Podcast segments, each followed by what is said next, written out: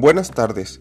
El día de hoy abordaremos el tema de las sociedades en redes, conocimientos y nuevas tecnologías, tema del libro hacia las sociedades del conocimiento del Informe Mundial de la UNESCO, publicada en 2005.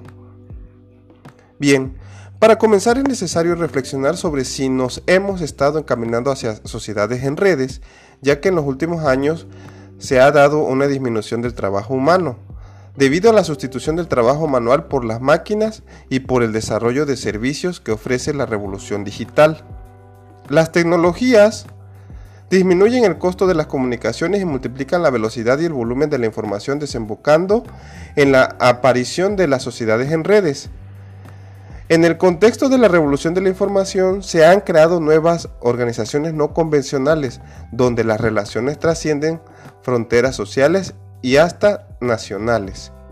En términos cuantitativos, la proporción de la actividad en el PIB de los países está en constante aumento. Sin embargo, una de las consecuencias de la economía basada en conocimientos podría ser que los países ricos se enriquecen aún más y que los países pobres se quedasen estancados por falta de inversiones en el potencial productivo del conocimiento o por la ausencia de normas que garanticen condiciones para la producción de conocimientos.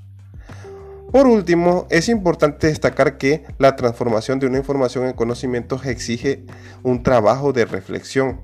De por sí, una información solo es un dato bruto, esto es la materia prima de la elaboración de un conocimiento.